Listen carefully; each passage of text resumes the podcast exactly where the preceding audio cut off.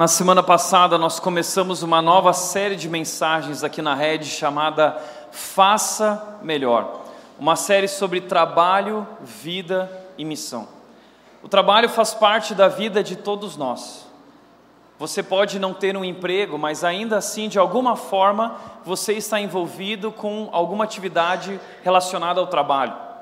Você pode ser um estudante, estudar dá muito trabalho você pode estar comprometido com as tarefas de casa ou do cuidado com os filhos, e isso dá muito trabalho.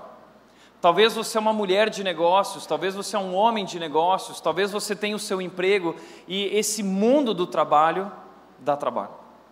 Nós trabalhamos cerca de 5 a 6 dias por semana. Isso por ano significa 300 dias no ano. É muita coisa.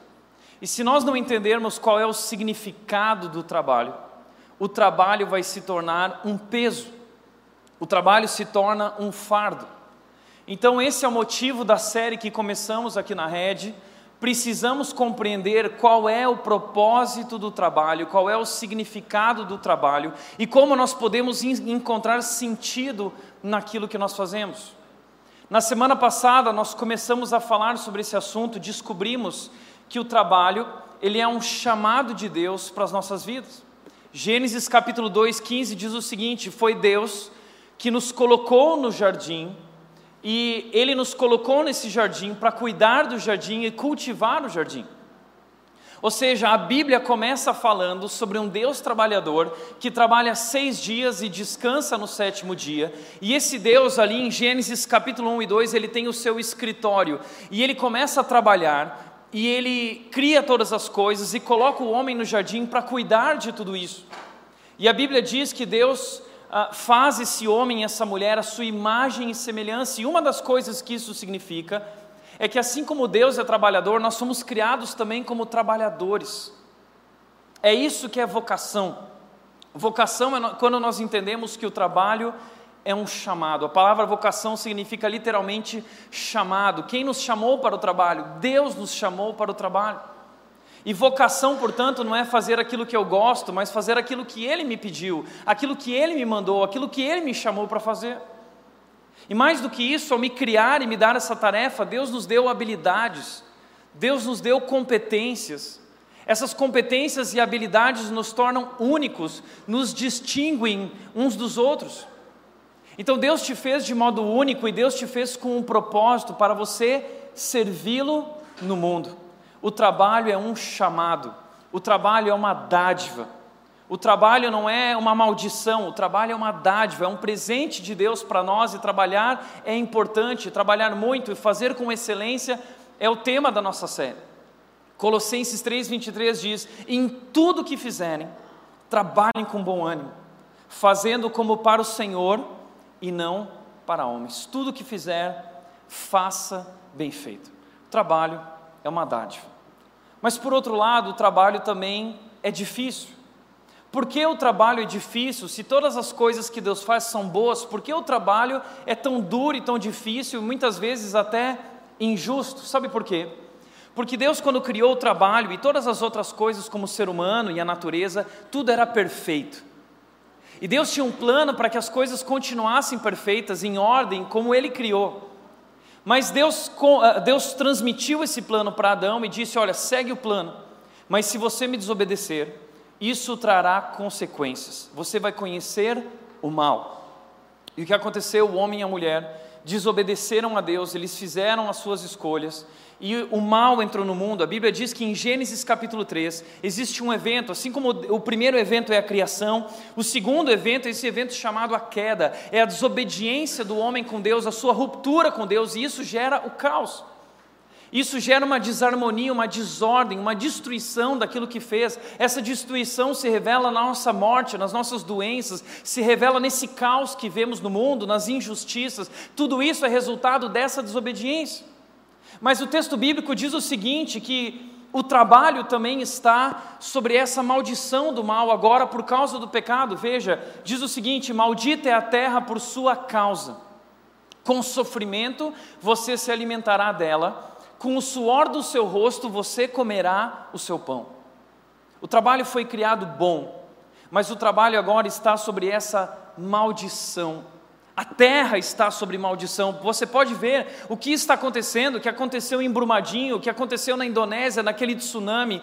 Deus criou tudo com ordem, o mar respeitava a terra, a terra respeitava o mar. Agora o mar adentra a terra, a terra adentra o mar. Os homens não têm respeito uns pelos outros. Nós vivemos no meio do caos. E a terra está sofrendo por causa disso.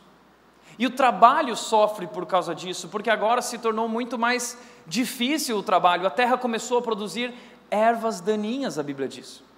Então agora nós precisamos ter um esforço muito maior para alcançar um resultado muito menor. Um resultado efêmero, transitório, que passa. E uma satisfação menor. Então o trabalho ainda é bom e muito importante, mas agora, para recebermos o nosso sustento, nós precisamos trabalhar muito. Então, o trabalho está sobre essa maldição. E precisamos compreender essa dualidade do trabalho, porque senão nós podemos nos perder. O trabalho é bom, mas o trabalho também é perigoso. Se você construir uma relação com o trabalho que não é a relação que você deveria ter com ele, isso pode destruir a sua vida, te levar para o lugar errado. Veja só o que disse Stephen Covey, uh, Covey o, o, o, escritor do livro Sete Hábitos das Pessoas Altamente Eficazes, um livro incrível. Ele disse o seguinte: se a escada da sua vida não estiver apoiada na parede correta, cada degrau que subimos é um passo a mais para o lugar errado. E o que ele fala é que muitos homens em busca do sucesso, muitas mulheres em busca do sucesso, subiram nessa escada e quando chegaram no último degrau, descobriram que haviam apoiado a escada na parede errada. E para muitos deles já era tarde demais. Por isso eu quero falar hoje sobre essa parede errada e como ela pode destruir a sua vida. Eu quero te falar hoje sobre esse caminho errado, porque no anseio do sucesso, no desejo de recursos materiais, no desejo de afirmação, reconhecimento, de fazer o nosso próprio nome, de sermos conhecidos e reconhecidos, nós podemos nos perder. E eu quero mostrar para você hoje um homem que nesse caminho se perdeu. Nós vamos basear hoje toda essa pregação em cima desse homem. A Bíblia nos fala sobre esse homem que subiu essa escada e chegou no topo da escada, e quando chegou no topo da escada, ele descobriu que havia apoiado a escada na parede errada. Então ele desce essa escada dizendo para nós o seguinte: não vão por aqui, esse não é o caminho, não é isso que a vida é, não é isso que é sucesso. Então o que é? Deixa eu contar a história desse homem para vocês. Em primeiro lugar, apresentando quem ele é. Ele é muito famoso. Eu fui até o LinkedIn, porque o LinkedIn é essa plataforma do trabalho, do mundo corporativo, e eu, lá eu fiz uma pesquisa sobre ele. Esse homem se chama Salomão, ok? Salomão é o rei Salomão, filho de Davi. Davi era rei, seu pai deixou o trono para ele, ele se tornou o rei de Israel, e ele era CEO de Israel empresário, construtor, escritor e poeta, autor dos best-sellers Provérbios, Eclesiastes e Cantares de Salomão, e o homem mais sábio que o mundo já conheceu. Esse homem, certa vez, ele teve uma visão. A, a Bíblia descreve isso, que Deus falou com ele dizendo: ah, escolhe algo que eu vou te dar. Ele era muito jovem, assumindo o reinado em Israel, e Deus disse para ele: Eu quero te dar um presente, qualquer coisa. E ele, ao invés de pedir dinheiro, ele pediu sabedoria. Deus, eu preciso de sabedoria para poder governar, eu sou muito jovem. E Deus ficou tão feliz, Deus se agradou tanto disso, que Deus disse: Eu não somente vou te fazer muito sábio, o homem mais sábio que o mundo já conheceu, mas eu vou te fazer também rico. E ele se tornou então um bilionário. Até hoje as pessoas estão em busca dos tesouros de Salomão.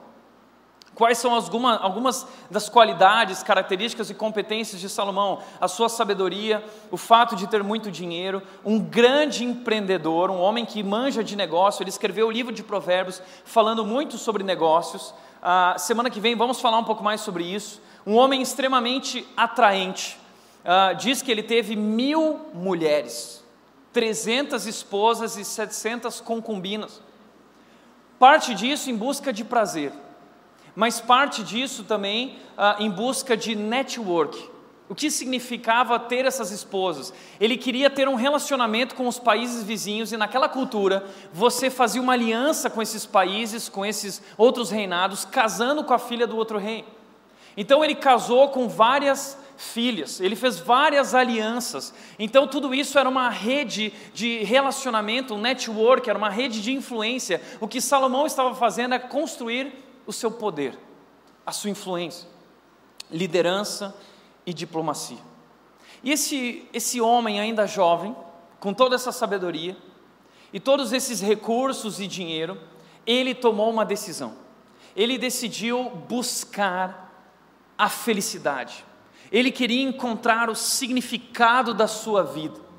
Veja só essa busca de Salomão. Ele, ele descreve essa busca no seu livro best-seller Eclesiastes, ele diz o seguinte, Eclesiastes capítulo 2, versículos 1 a 3, ele diz o seguinte: experimente a alegria, ele disse a si mesmo, descubra as coisas boas da vida. Eu queria saber o que vale a pena na vida debaixo do céu, nos poucos dias da vida humana. Então a vida é curta, e eu quero descobrir nessa vida curta o que faz sentido qual é o meu significado? Qual é o meu propósito? Eu quero ser feliz. Essa foi a decisão dele. E a pergunta dele é: o que me faz feliz? Por isso ele entra nesse projeto para descobrir o que lhe faz feliz, onde está a sua alegria, a sua satisfação. Ele quer alcançar o topo da experiência humana, da felicidade, da alegria, da satisfação e do significado. Então ele vai em busca disso e no livro de Eclesiastes ele descreve essa busca para nós. Ele resume isso em quatro buscas. A primeira, ele buscou essa felicidade no prazer. Muito prazer, o prazer das mulheres, o prazer da bebida, ele se entregou à bebida, ele experimentou uma série de coisas. Esse homem também teve todo tipo de recursos materiais, muito, muito, muito dinheiro, como nós não podemos imaginar. Ele construiu inúmeras casas, ele construiu palácios, ele construiu o templo de Deus, um templo maravilhoso, incrível, que até hoje os homens tentam reproduzir e não conseguem reproduzir na sua beleza e majestade, como Salomão fez. Salomão construiu estábulos para os seus cavalos, para os seus camelos. Ele teve todo tipo de camelo, camelo Ferrari, camelo Porsche, camelo BMW. Salomão vestiu Ogobó, Salomão vestiu Calvin Klein, Salomão vestiu o que havia de melhor nos panos daquela época. Ele experimentou o auge dos recursos materiais e do dinheiro. Além de tudo isso, diz a Bíblia que Salomão experimentou o mais alto grau de fama e sucesso que um homem pode experimentar na vida. Salomão se tornou o homem mais famoso da sua época. O seu nome era o nome mais falado, mais conhecido. Se você o procurasse nas redes sociais, você ia descobrir que ninguém tinha seguidores no Instagram como ele, ninguém tinha seguidores e amigos como ele no Facebook. Ele estava em todos os canais de televisão, ele estava em todas as entrevistas do Jô Soares ao Danilo Gentili, ele estava nas capas das revistas da Você S.A. a Exame, dizendo: o homem do século o, o homem mais bem sucedido do mundo, o homem mais sexy do mundo, Salomão era esse homem. Disse a respeito de Salomão que naquela época, o sonho de um ser humano que vivia nos dias de Salomão, o sonho de um ser humano comum era, era ver o rosto de Salomão. Ver Salomão. Ele era algo glorioso. Ele chegou no topo da experiência humana e ele, ele se enfiou de cara no trabalho. Ele mergulhou no trabalho, ele, ele trabalhou dia e noite para construir a satisfação e alegria também através da realização profissional. Ele experimentou tudo, tudo aquilo que nós julgamos felicidade, tudo aquilo que nós consideramos como isso deve valer a pena.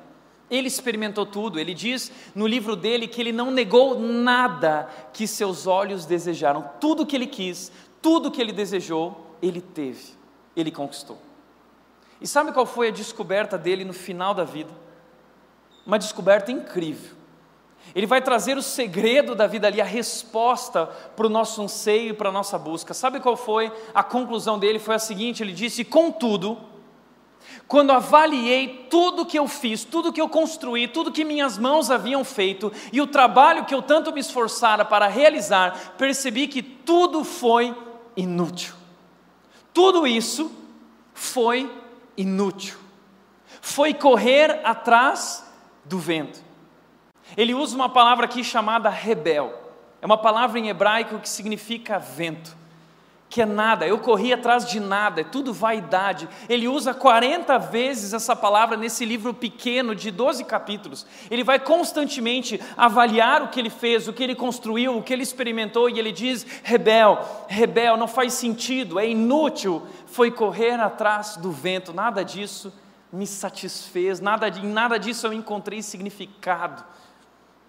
E ele termina dizendo: não há nenhum proveito no que se faz debaixo do sol.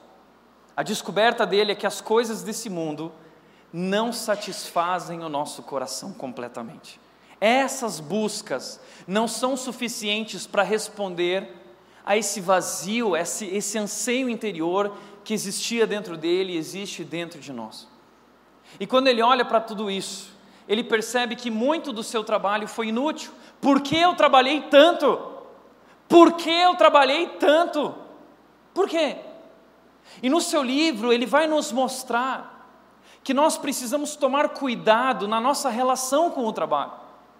Porque no anseio de encontrar significado na vida, satisfação, felicidade, nós podemos uh, nos perder na nossa relação com o trabalho. E construir uma relação com o trabalho que pode destruir a nossa vida. E Salomão vai nos alertar para encontrar esse equilíbrio entre o trabalho e a vida. Quatro perigos, quatro perigos que Salomão nos traz falando a respeito do trabalho. Trabalhar é bom, precisamos trabalhar muito e com excelência, mas cuidado. O primeiro perigo é que o trabalho ele pode destruir a sua identidade.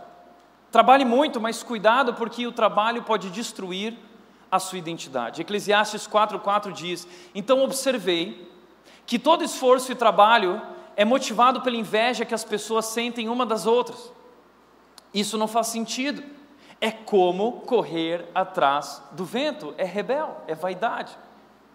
Veja, o que Salomão está dizendo é que muitas vezes nós começamos a trabalhar com a motivação correta, mas no meio do caminho, quando entramos nesse mundo do trabalho, no meio do mundo corporativo, esse mundo competitivo, nós acabamos transformando a nossa motivação em algo errado. Ele diz que muito do trabalho humano é simplesmente essa inveja que nós temos uns pelos outros, essa competição. E nós não trabalhamos por inveja. Nós temos motivações corretas para o trabalho. O trabalho não deve ser um meio de eu me autopromover, de eu mostrar que eu sou alguém, de buscar reconhecimento. Não é para isso que o trabalho serve. Para que o trabalho serve? Na semana passada nós vimos para que o trabalho serve, seis motivações bíblicas, mas eu quero resumi-las em três. Três, um resuminho. Motivação correta para o trabalho, a realização. Eu trabalho para o meu sustento pessoal e da minha família, para que nós tenhamos condições de viver e desfrutar coisas boas juntos, sonhos e planos que temos. Eu trabalho para crescer e me aperfeiçoar, para amadurecer. Isso é uma forma de realização do trabalho, algo pessoal e familiar. Uma outra motivação correta para o trabalho é a cooperação. Eu trabalho para ajudar outras pessoas, para servir outras pessoas, para ajudar a construir um mundo melhor e fazer diferença no mundo. E por último, eu também trabalho por uma questão de adoração. Eu trabalho para servir a Deus nesse mundo. Trabalho é adoração. Adoração não é uma música que eu canto. Adoração é um estilo de vida, é a maneira como eu trabalho, por isso a Bíblia diz: faça bem feito. O problema é que no começo nós temos talvez a motivação correta, mas no meio do caminho o nosso coração é transformado por, pelas motivações erradas e nós começamos a trabalhar não como essa busca da realização da nossa família, mas como um meio de afirmação do nosso próprio eu, mostrar como somos bons. E quando isso acontece, nós começamos a não trabalhar por cooperação, mas por competição. Eu quero mostrar que eu sou melhor que ele. Eu quero mostrar que eu sou melhor que ela, eu sou melhor que meus colegas de trabalho, eu sou melhor que meu chefe. É uma competição e isso é extremamente danoso para as nossas empresas, isso é, é danoso para a nossa família, isso é danoso em todas as áreas. Em vez de trabalharmos por adoração, nós começamos a trabalhar por adoração própria, por orgulho. Nós nos colocamos nesse pedestal e queremos que todo mundo reconheça o quão especial nós somos. Deixamos de trabalhar para servir a Deus e começamos a trabalhar para servir ao nosso próprio propósito, nossa missão oculta. Às vezes a empresa tem a sua missão, mas nós começamos a trabalhar a nossa própria missão. Eu quero fazer o meu nome, eu quero ser famoso, eu quero reconhecimento. Isso aconteceu em uma história bíblica. Existe uma comparação em Gênesis muito bacana que nos mostra um grupo de homens que, envolvido pela motivação errada, decidiu construir uma grande torre, um grande projeto daquela época, mas a motivação desse projeto era fazer o próprio nome deles conhecido. Mas aí Gênesis 12, o capítulo seguinte, nos mostra, nos faz um paralelo, mostrando uma comparação de um homem que foi chamado por Deus não para ser famoso, mas para fazer o nome de Deus famoso e conhecido. E essa é a motivação correta. Eu estou no mundo para servir a Deus nesse mundo, para ajudar as pessoas, deixar uma marca na vida das pessoas e cuidar da minha família. E não para simplesmente me autopromover. Como disse o pastor Tim Keller, ele disse o seguinte: o trabalho quando nós nos perdemos nessa motivação incorreta, torna-se um jeito de eu me distinguir do meu semelhante, de mostrar ao mundo e provar a mim mesmo que sou especial. É um modo de acumular poder e segurança e exercer controle sobre o próprio destino. Se torna uma motivação errada. E essa motivação errada acaba destruindo a nossa vida, destruindo a nossa identidade. Entenda uma coisa: a tua identidade não está no que você faz. Você não é o que você faz, nós acabamos confundindo nossa vida e nossa identidade com aquilo que nós fazemos, e aí tudo se torna uma disputa. Eu acho muito bacana que existe um autor, Simon Sinek, um escritor e palestrante, a palestra dele se tornou uma das mais famosas no TED. E nessa palestra do TED, ele, ele fala sobre essa competição, essa motivação errada que destrói empresas e destrói o mundo em que nós vivemos. Ele fala sobre isso, descrevendo uma disputa entre a Microsoft com a Apple. Veja só, uma vez eu palestrei em um summit da Microsoft, em outro da Apple sobre educação. No summit da Microsoft, 70% dos executivos passaram 70% das apresentações falando sobre como superar a Apple, como ser melhor que a Apple. No summit da Apple, 100% dos executivos passaram 100% das apresentações falando sobre como ajudar professores a ensinar e como ajudar alunos a aprender.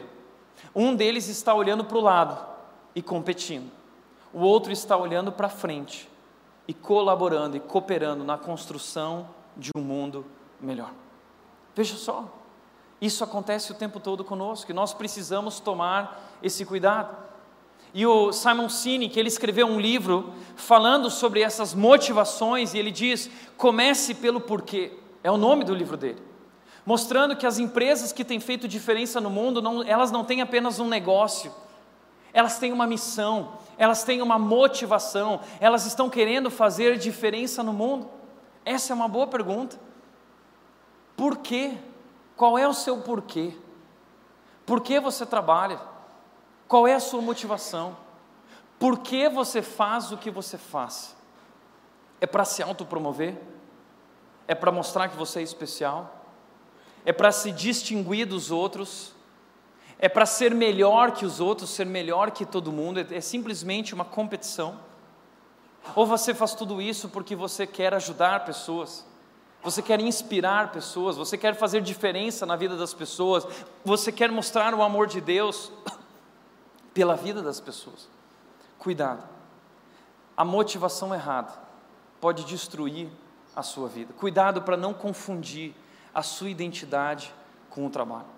Como disse também o pastor Tim Keller, na raiz de todos os nossos pecados visíveis, encontra-se a luta invisível por identidade.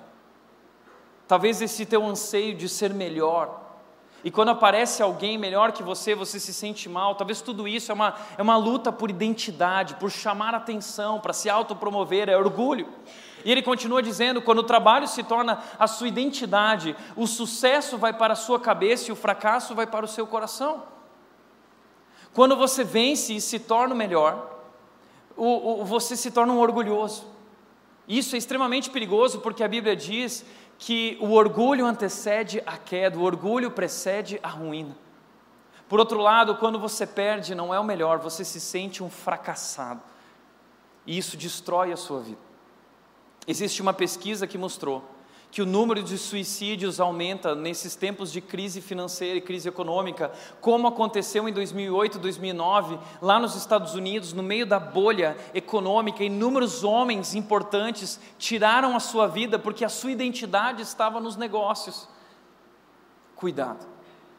A sua identidade não está no seu trabalho. A sua identidade está na cruz em Cristo Jesus. O seu valor não está naquilo que você faz, está naquilo que Jesus Cristo fez por você.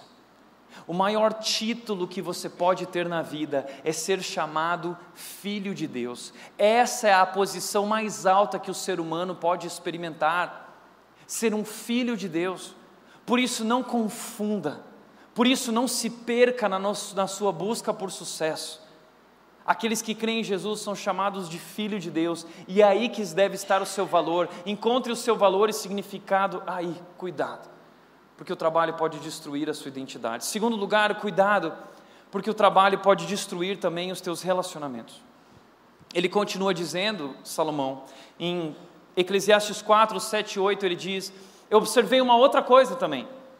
Além de, de, destruir sua identidade e motivação, o trabalho ele também pode destruir seus relacionamentos. Olha só, observei que não faz sentido, outra coisa que não faz sentido debaixo do sol, que é rebel. É o caso do homem que vive completamente sozinho, sem filho nem irmão, mas que ainda se esforça para obter toda a riqueza que puder. Esse homem trabalha sem parar, e em prol do trabalho, ele sacrifica os relacionamentos, ele não tem família, ele não curte amizades, ele não tem nada, ele simplesmente trabalha, trabalha, trabalha, porque ele quer ter, ele quer conquistar, ele quer chegar no topo. Mas quando ele chega no topo, ele faz uma descoberta: qual é? A certa altura, porém, ele se pergunta: para quem trabalho? Para quem eu trabalho? Interessante que a pergunta dele não é para que eu trabalho. A pergunta é para quem eu trabalho. Porque na visão da Bíblia, o trabalho não é algo para mim, para eu comprar coisas. O trabalho, na verdade, na visão bíblica, é algo sobre as pessoas ao meu redor. O trabalho é para o sustento da família, para que, como família, possamos ser felizes. O problema é que no final da sua vida esse homem se vê sozinho. E ele não tem com quem dividir tudo aquilo que ele conquistou. Ele tem muita coisa, mas ele não tem com quem compartilhar isso. E como disse Turô, a alegria só é verdadeira, a alegria só é completa. Nós só experimentamos a alegria no auge, quando a alegria é compartilhada. E esse cara conquistou tudo, mas ele não tem com quem compartilhar a sua alegria. Isso é triste, não é? Mas essa história é tão real. Algum tempo atrás, a Forbes da China lançou uma reportagem sobre essa mulher, conhecida como a maior executiva da China. Depois, o New York Times chamou ela de a maior executiva do mundo, chamando ela de uma mulher feita para os negócios.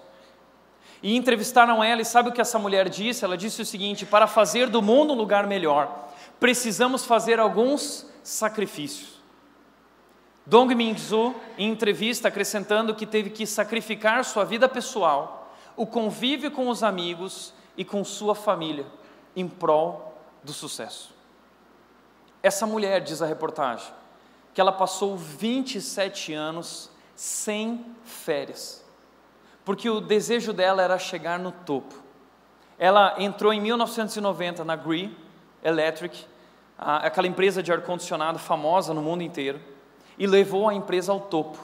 E ela chegou no topo, se tornou a presidente dessa empresa. Mas diz a, a entrevista que ela abandonou a sua família. O filho foi morar com a avó. e ela nunca participou de nenhuma das conquistas do filho, nenhuma. O filho foi criado pela avó. Ela não estava nem na faculdade, no diploma, quando o filho pegou o diploma, ela tinha uma reunião de negócios e a resposta dela é: para fazer o mundo um lugar melhor, precisamos fazer algum sacrifício. Posso te falar uma coisa? Cuidado. Porque existem algumas coisas que você jamais deveria sacrificar. E uma delas é a sua família. Uma delas é o teu casamento. São os teus filhos. Isso está sempre antes do trabalho. Isso vem em primeiro lugar e o trabalho é para quem? Na verdade, o trabalho é para eles. Para você poder desfrutar o resultado do seu trabalho junto com eles. Eu acho muito legal porque isso nos faz pensar um pouco para quem nós trabalhamos? Para que nós trabalhamos? A Bíblia descreve o sucesso trazendo uma imagem. Nós vimos isso na semana passada. O Salmo 128 fala sobre sucesso e o homem que chegou no topo da experiência humana. E esse homem não é o homem que chegou lá como presidente da maior empresa do mundo, não. Esse homem é um homem que tem uma família unida. Essa é a imagem do Salmo 128. Como é feliz esse homem, porque ele tem sua esposa com ele, ele tem os seus filhos com ele, e ele vê os filhos dos seus filhos, e eles estão juntos sobre a mesa, desfrutando o que ele conquistou através do trabalho. E a Bíblia diz que não existe nada que seja mais alto, mais fantástico do que isso. Por isso, como disse o Chesterton, a coisa mais extraordinária do mundo é um homem comum uma mulher comum e seus filhos comuns. Nada é mais extraordinário do que isso. Por isso, cuidado. Cuidado com a maneira como você está construindo a sua vida, porque pode ser que você está hoje andando e construindo a sua vida de tal maneira que quando você chegar lá no fim, você estará sozinho. E você não terá o respeito dos teus filhos, não terá o respeito e o amor da tua esposa. Talvez eles estarão bem distantes. E eu conheço homens assim. E eles são os homens mais infelizes que eu já conheci. Os homens mais infelizes que eu já conheci. Sabe por quê? Porque nenhum sucesso na vida compensa o fracasso no lar. Nenhum sucesso na vida compensa sacrificar o teu casamento. Cuidado. Existe uma pesquisa que mostra isso, que quando as pessoas chegam a 60 anos de idade, a felicidade e o sucesso para elas se volta completamente para relacionamentos familiares aquecidos. E você corre o risco de, se continuar assim, chegar na cidade e descobrir que você apoiou a escada na parede errada. Por isso, o mais importante, porque muita gente vira assim, eu vejo isso dentro da igreja, filhos que viram para mim e para os nossos pastores e dizem: Eu não tenho pai, meu pai vive trabalhando. Existem filhos órfãos de pais vivos pais que terceirizaram a família, pais que estão é, é, é presos no trabalho e não têm tempo nunca para sua família. Isso é tão triste. Isso faz tão mal para a vida dos seus filhos, e a desculpa de muitos desses pais é: eu estou construindo o futuro de vocês, isso é para vocês, mas entenda uma coisa: o mais importante quanto aos filhos não é o que você deixa para eles, mas o que você deixa neles. Por isso, nada substitui a tua presença.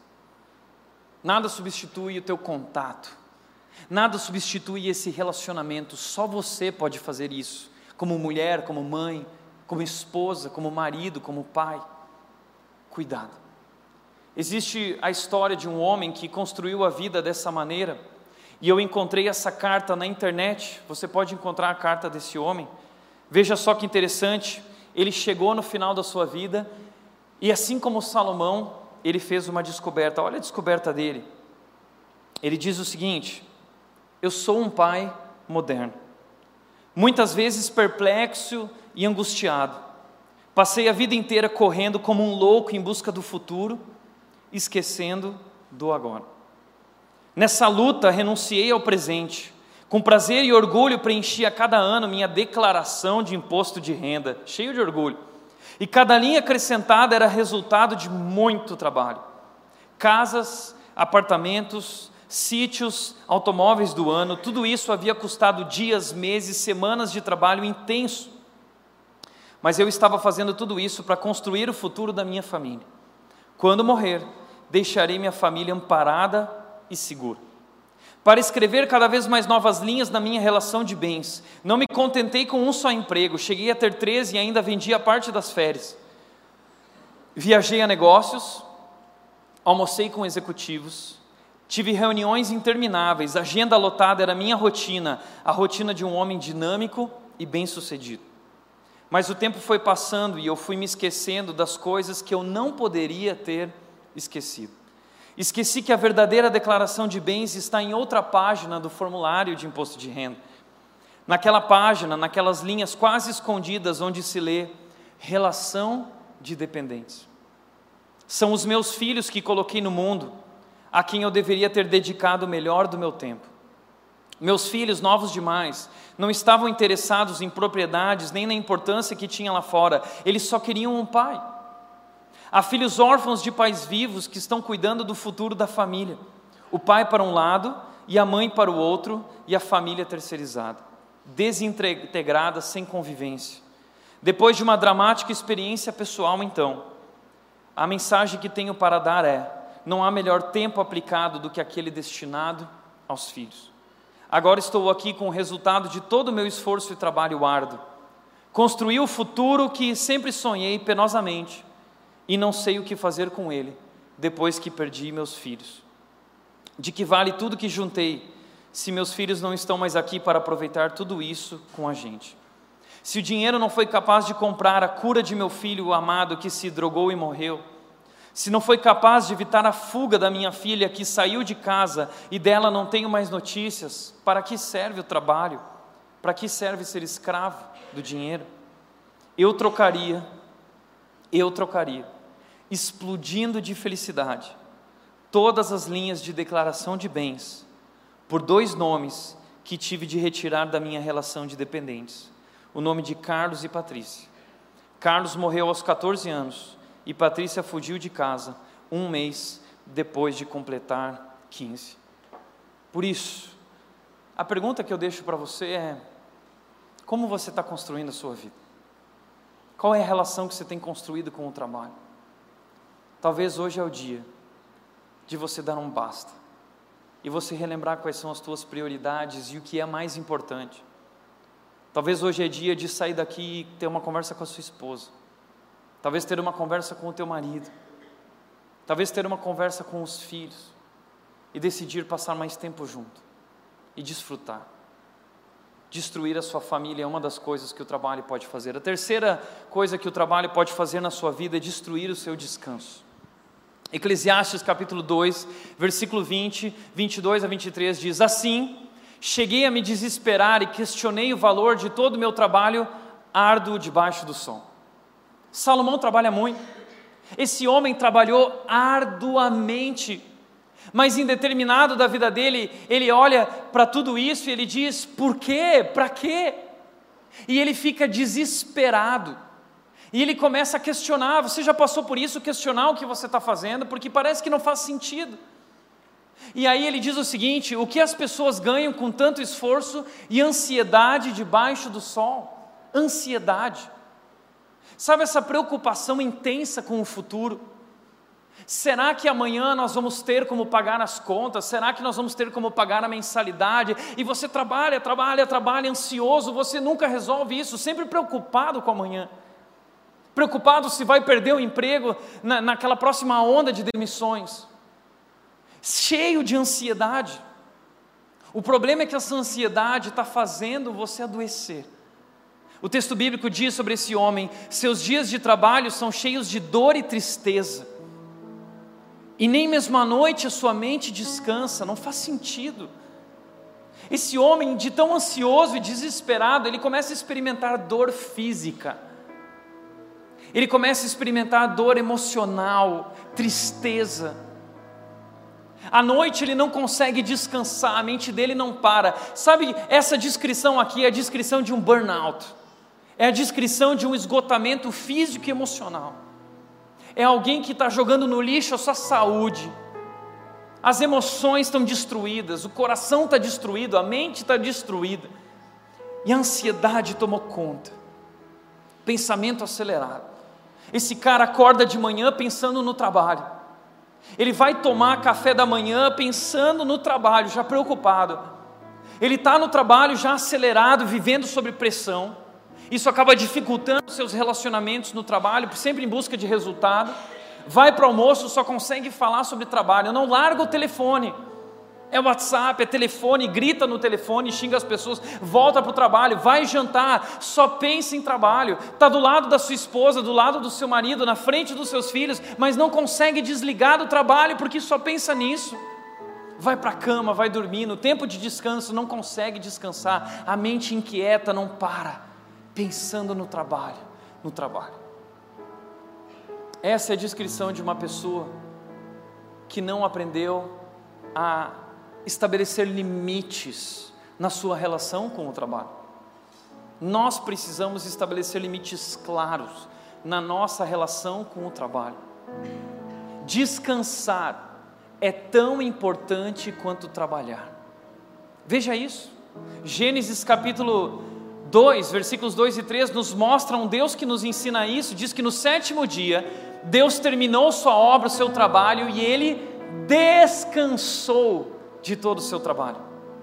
Deus abençoou o sétimo dia e declarou santo, pois foi o dia em que ele descansou de toda a sua obra da criação. Pergunta: por que Deus descansou?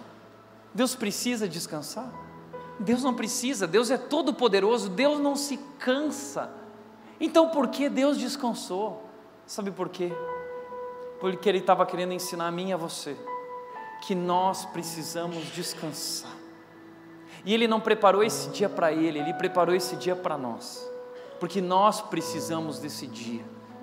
Esse é um dia em que a gente se reencontra com a gente, com a nossa verdadeira identidade. Nós lembramos quem nós somos diante dEle, que nós vivemos debaixo do cuidado dEle. Por isso, esse é um dia de adoração, esse é um dia santo, porque é um dia em que nós lembramos que tudo depende dEle e que nós trabalhamos para servi-lo no mundo, foi Ele quem nos colocou aqui e Ele está cuidando da nossa vida aqui. E Ele deixou um mandamento, Ele disse em Êxodo capítulo 20, isso virou um dos dez mandamentos. Ele disse: Você tem seis dias na semana para trabalhar e trabalha, mas o sétimo dia é o sábado, você descansa, seu Deus. Nesse dia ninguém na sua casa fará trabalho algum.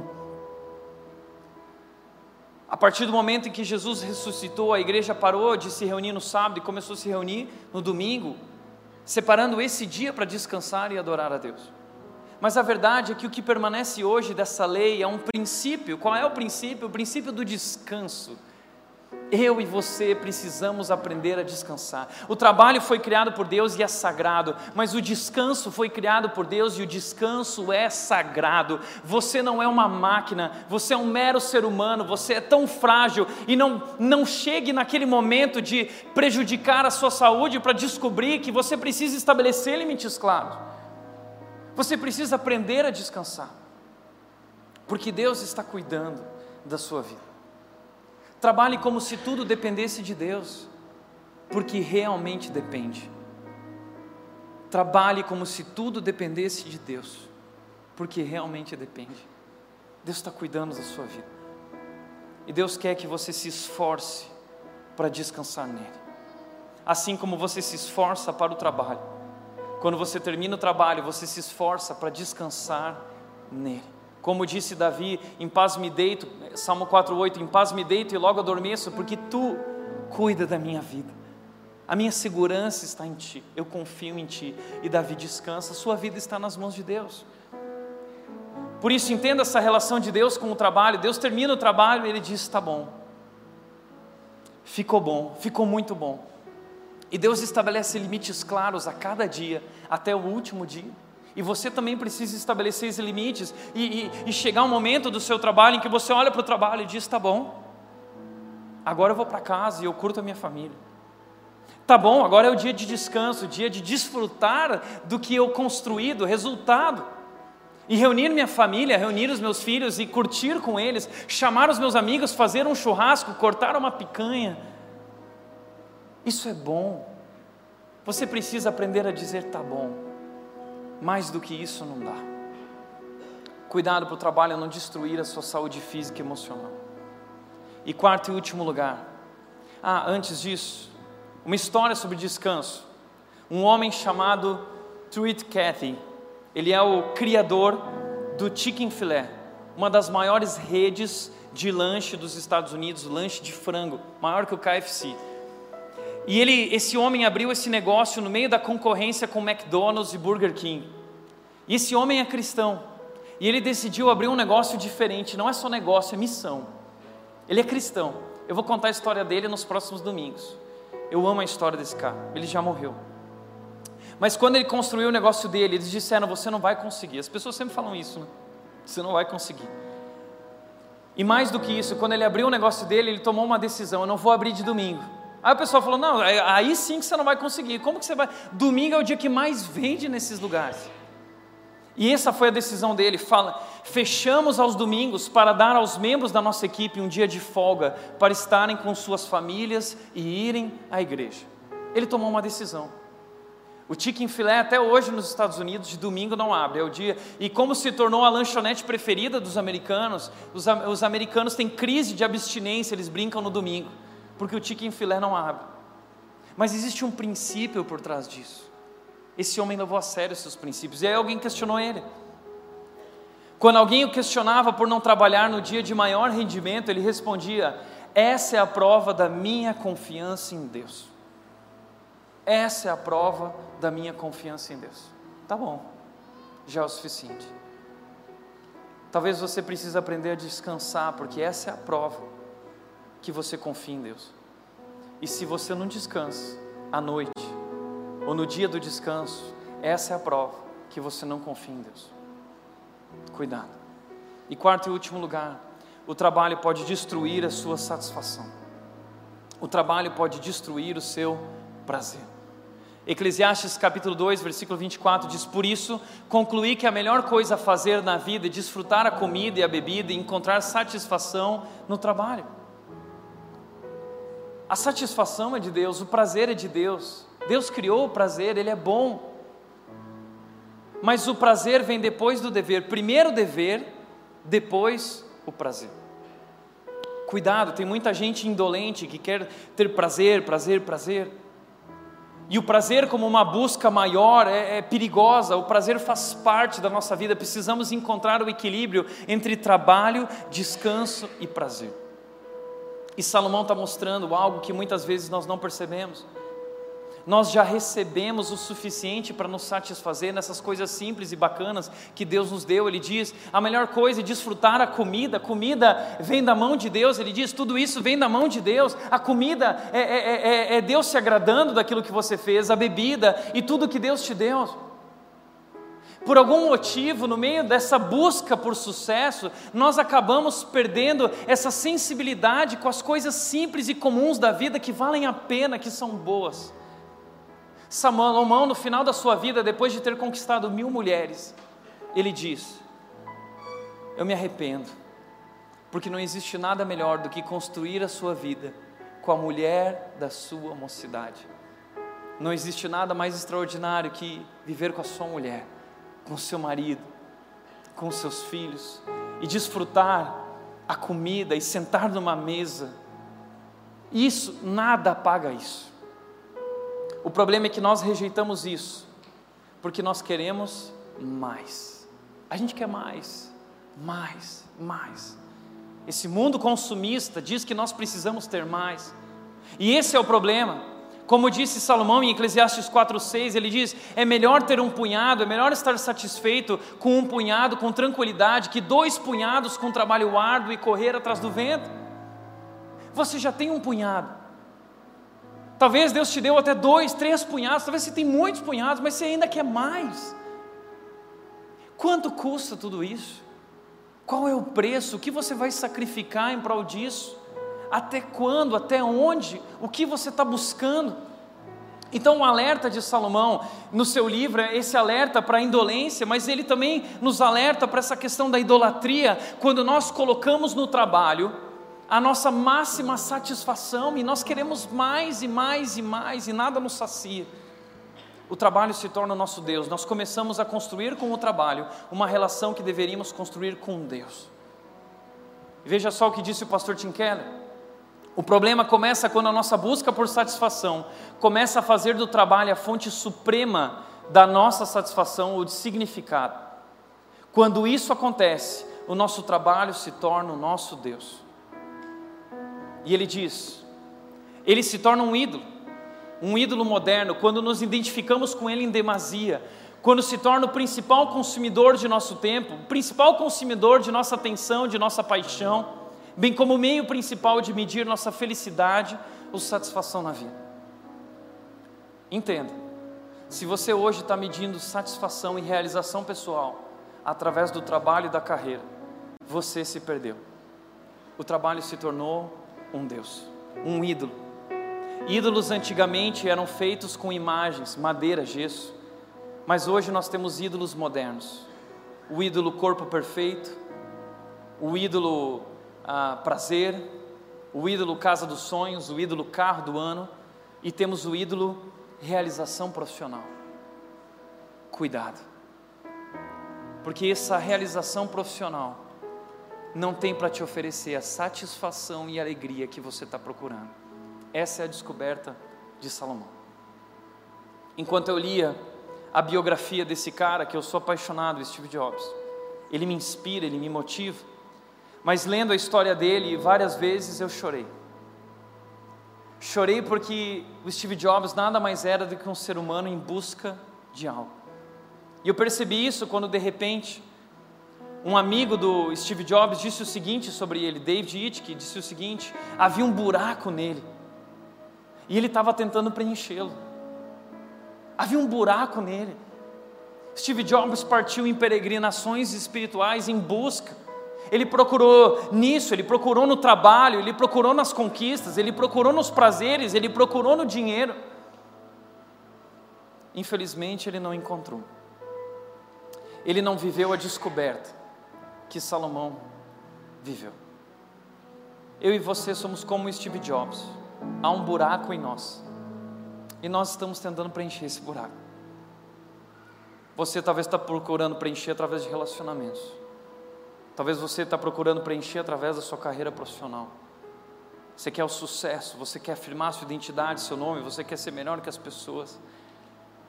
Mas um dia você vai descobrir que nada disso satisfaz e você vai ter uma ânsia gigante e uma satisfação cada vez menor. Por isso a conclusão de Salomão foi a seguinte: Aqui termina o meu relato, aqui Salomão termina o seu livro, esse best-seller, e ele faz a grande descoberta da vida, o segredo da vida. Salomão agora vai te contar o segredo da vida, para você que está buscando preencher. O segredo é: esta é a minha conclusão. Tema a Deus e obedeça aos seus mandamentos pois esse é o dever de todos. Sabe o que Salomão está querendo dizer através disso? Ele disse: não existe nenhum proveito do que existe debaixo do sol. O que ele está dizendo, o proveito, a alegria, a satisfação plena e significado está acima do sol. Acima do sol. Não procure nesse mundo, nas coisas desse mundo, aquilo que você só encontra em Deus. Em Deus. Por isso, não construa com o trabalho uma relação que precisa ser a tua relação com Deus. O trabalho não é fonte de felicidade. O trabalho é um meio e não um fim. Por isso, para refletir e praticar, em primeiro lugar, o trabalho é esse meio e não um fim, ele não é fonte de felicidade. Segundo lugar, trabalhe muito e se esforce com excelência, mas nunca esqueça o que é mais importante curta a sua família, descanse e desfrute daquilo que você conquistou. Esse punhado já é suficiente, curta. E terceiro e último, o seu valor não está no que você faz, está no que Jesus fez por você na cruz. O seu trabalho não é a sua identidade, a sua identidade está em Cristo. Você é um filho de Deus, e esse é o maior título, essa é a maior posição que um ser humano pode experimentar na vida.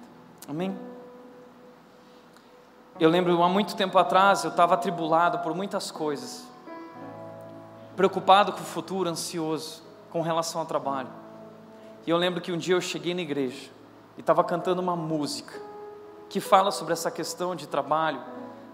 nos desafiando a trabalhar para descansar em Deus, se esforçar para descansar em Deus. E no momento que eu ouvi essa música, ela transformou meu coração. E eu queria que você ouvisse essa música, se você conhece ela, você pode até cantar junto, mas deixa ela entrar no seu coração, pense e reflete sobre isso. Esse é um recado de Deus para você. Teu trabalho é descansar em mim, porque eu já fiz todo o trabalho por você. Em Mateus 11, 28, Jesus disse o seguinte: Venham a mim, todos os que estão cansados, e eu vos darei descanso. Agora é hora de se render a Jesus. Vamos fazer isso? Feche teus olhos.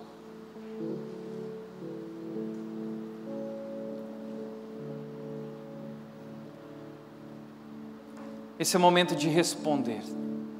Jesus disse: Venham a mim. E se o teu desejo, se a tua resposta é eu vou, eu preciso de descanso, eu preciso de paz, eu quero encontrar, Deus, essa confiança em Ti. Esse trabalho é de Deus, mas eu quero te convidar a se render. E se você quer se render nessa noite, assumir uma nova postura com relação ao trabalho e à tua vida profissional, aos teus filhos, aos estudos, seja o que for, eu quero te convidar a tomar essa posição e se render, ficando de pé. E eu quero orar por você. Fica de pé.